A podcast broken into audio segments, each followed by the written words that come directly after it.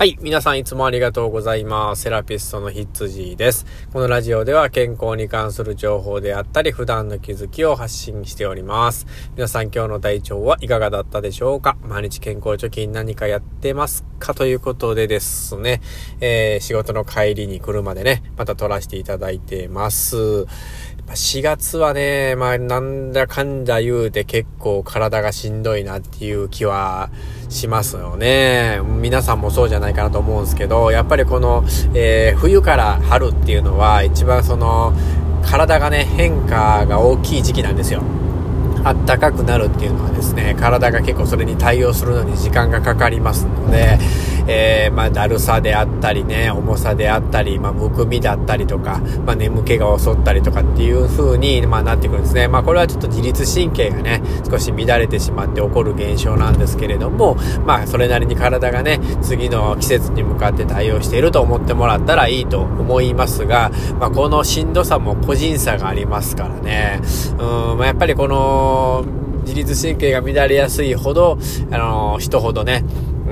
と、普段の体調がよろしくないとか、まあ、あの、歪みが強いとか、まあ、そういう風なことが言えるかなっていう風に思いますね。まあそんな方はですね、一度その治療院に行ってもらってですね、先生に相談して、まあ適切なね、治療を受けてもらったらいいんじゃないかなっていう風に思います。いろんな治療があるんでね、まあ、骨盤矯正だったりとかね、まあ、もちろんマッサージ、針、うん、まあ、機械類。とかね、いろいろ今は治療法がありますので、まあ、その方に適した治療をね、えー、したら、まあ、かなりマシになるんじゃないかなというふうに思いますので、いろいろ自分なりに工夫してみてください。で、えっ、ー、と、今日は何の話かと言いますとですね、あの、まあ、アイテムの話ですね。また、あったかくなってきて、えー、っとですね、まあ、どんなアイテムがいいかなっていうのあるんですけれども、あの、お灸ね、その自律神経に、えー、まあ、つなげてですね、お灸治療っていうのがね、すごくいいんですけれども、何がいいかと言いますとですね、まあ、副交感神経が優位になりやすい。っていう利点があります。はい。えっ、と、まあ、東洋医学ではですね、針が射法、で、球が歩法っていう風に言われてます。どういうことかっていうとですね、針は抜く、お灸は補うっていう意味合いがあります。で、えっと、この時期はですね、うーんと、まあ、あの、どちらも体がなるんですけども、実になりやすくてですね、まあまあ、シャーをね、針でこう、体のしんどいのを抜いてあげるっていうのがね、実はいいパターンが多いんですが、えー、人によってはですね、やっぱりお灸、あの、自律神経が乱れてる時はとりあえず体にね、頬をっていうのがあるんですけれども、まあ、あったかいお風呂に入るとか、ゆっくり浸かるとかね、うんとリラックスするっていうのが一番重要になってくるので、そこで役立つ治療としては、えっと、鍼灸師としてはお灸ですね。まあ、お灸がいいんじゃないかなというふうに思いますが、昔みたいな、あの、暑いのを我慢したね、あの、もぐさをガーって置いて、こう焼くような、そんなお灸ではなくてですね、まあ、千年球に代表されるようなね、下にその、もぐさの下に台がついてて、まあ、温度はね、そのマイルドになるようなお灸だったり、千年球だったりとか、かあとは電気を使ったお灸っていうのもあるんですよね。で、今日はそこで電気を使ったお灸、電気球っていうのがね、あるんですけれども、まあ、あの、ネットで調べてもらったらですね、いくつか出てくるんですけど、えー、それのね、えー、良さっていうものを伝えたいなというふうに思います。あの、これはですね、あの、まず煙が出ませんよね。電気なので煙が出ないというのと、まあ、すぐに使えるっていうのが利点になります。